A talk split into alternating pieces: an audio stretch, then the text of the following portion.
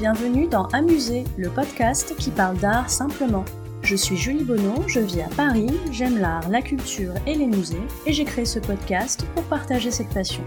L'objectif d'Amuser, c'est de raconter l'art autrement, de raconter l'art de manière ludique et décalée, de ressentir l'art sans trop l'intellectualiser. Si comme moi vous aimez apprendre sans faire trop d'efforts, vous êtes au bon endroit. Un nouvel épisode d'Amuser est mis en ligne tous les lundis. Vous pouvez vous abonner à Amuser sur les plateformes iTunes, Deezer et Podcast France. Je serai ravie de recevoir vos commentaires et suggestions, voire vos bonnes notes si ce podcast vous plaît. C'est le meilleur moyen d'encourager et de soutenir Amuser.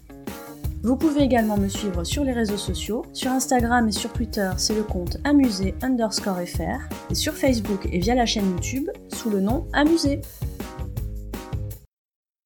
Aujourd'hui, on inaugure une nouveauté dans un musée, mais une nouveauté que je vous avais promise dans l'épisode 0 de présentation si vous vous en souvenez. Aujourd'hui, je vous parle d'une expo coup de cœur qui m'a plu et qui m'a marqué. J'essaierai de vous soumettre un épisode de ce type tous les mois, Auto Challenge. Alors pour la première, je vous parle d'un gros gros coup de cœur, un coup de cœur de rentrée, je vous parle de l'expo Giacometti au musée Mayol à Paris. Le nom exact de cette expo, c'est Giacometti entre tradition et avant-garde, et c'est jusqu'au 20 janvier 2019.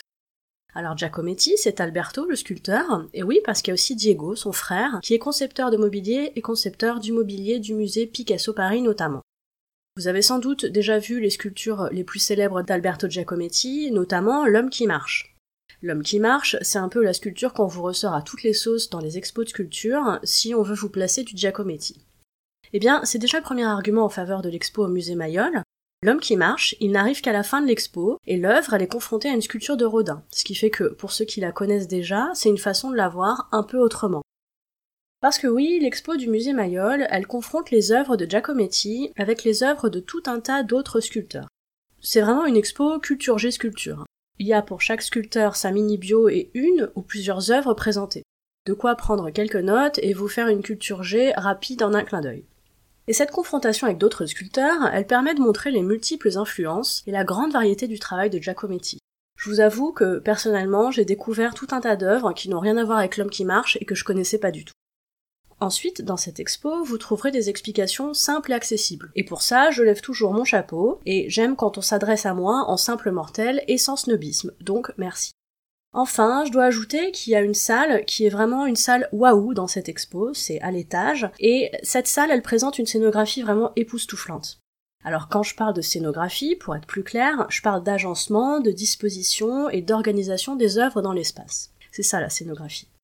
Et là, il y a vraiment quelque chose qui vaut le coup d'œil. Bref, si vous voulez voir une sculpture en bois de poirier, une femme cuillère et une expo lumineuse, rendez-vous au musée Mayol. J'ai aussi vu des gamins captivés, donc je pense que le petit livret qui est donné aux enfants à la billetterie doit pas être mal.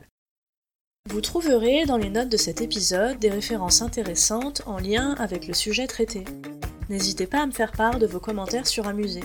Si vous souhaitez encourager ou soutenir ce podcast, ou simplement dire que vous l'appréciez, n'hésitez pas à lui mettre une bonne note sur les plateformes d'écoute. Non seulement les bonnes notes ça fait plaisir et c'est encourageant, mais ça permet en plus de faire connaître Amusé. Merci à vous